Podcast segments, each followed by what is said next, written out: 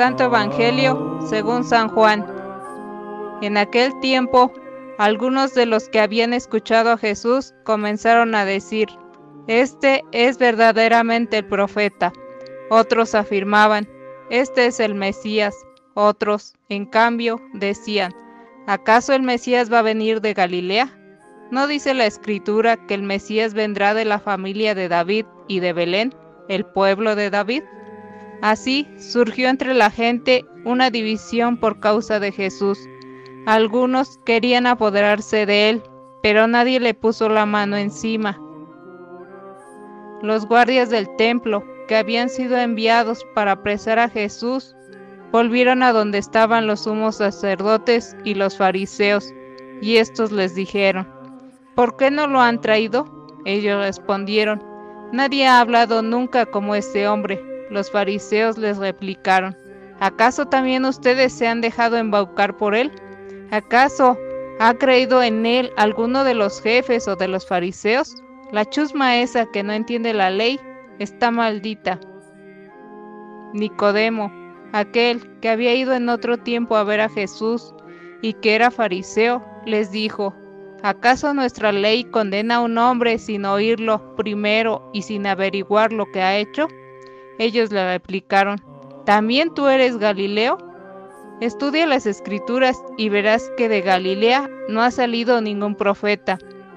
Y después de esto, cada uno de ellos se fue a su propia casa. Palabra del Señor.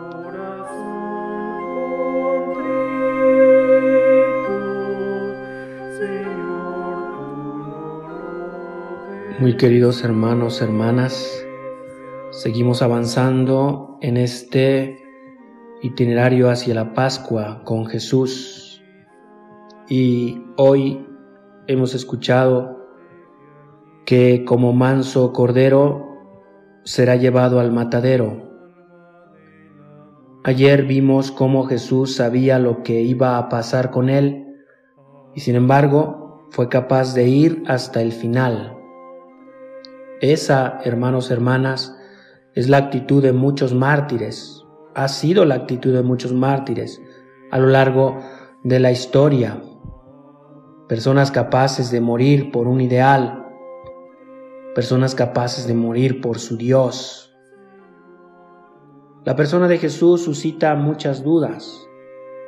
Nadie había hablado como Él. Nadie había realizado los milagros que Él realizó. La gente estaba desconcertada. Algunos querían creer, pero tenían miedo de, del qué dirán.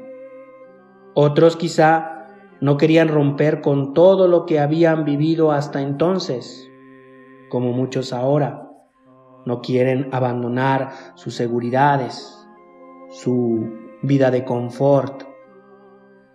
Es muy difícil hacer cambios tan radicales en la vida personal y me imagino que muchos de ustedes a lo largo de esta cuaresma están experimentando esta dificultad cuando al mirar el horizonte se proponen algunos cambios con tal de que su vida le guste y le agrade más a Dios. Desgraciadamente siempre se pueden encontrar excusas. ¿De Galilea va a venir el Mesías? Siempre se pueden encontrar excusas para seguir como hasta ahora, en la comodidad, en el confort. Y estaban los peores, los que sabían de verdad y por eso querían matar a Jesús. Los guardias del templo reflejan el desconcierto general. Nadie ha hablado jamás como este hombre. No saben qué hacer. Los protagonistas de este fragmento del Evangelio de hoy se fueron cada uno a su casa esperando mejor ocasión. Estas historias nos pueden resultar más o menos interesantes y relacionadas o no con nosotros. Preguntémonos, en medio de este itinerario hacia la Pascua, viviendo nuestra cuaresma, ¿qué pasa con cada uno de los que escuchamos hoy esta palabra. ¿Qué pasa contigo? ¿Cómo actúas o no, cómo actuamos o no en nuestra vida. Podemos ser de los que quieren seguir a Jesús, pero nos asusta lo que pueden pensar los otros.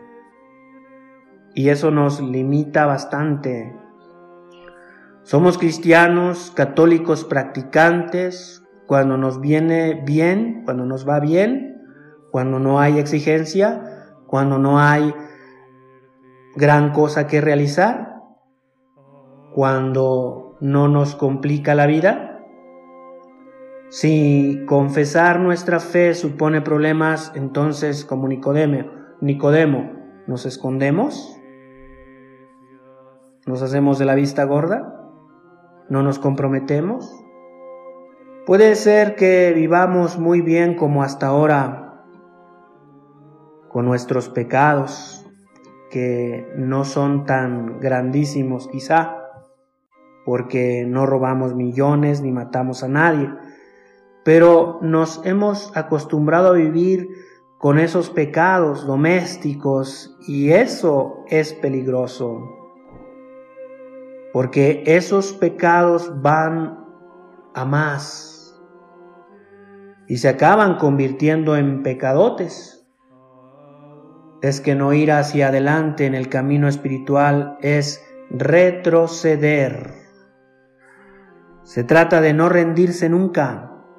Tenemos que pensar no en lo que nosotros podemos hacer, sino de pensar en lo que Dios puede hacer en nosotros.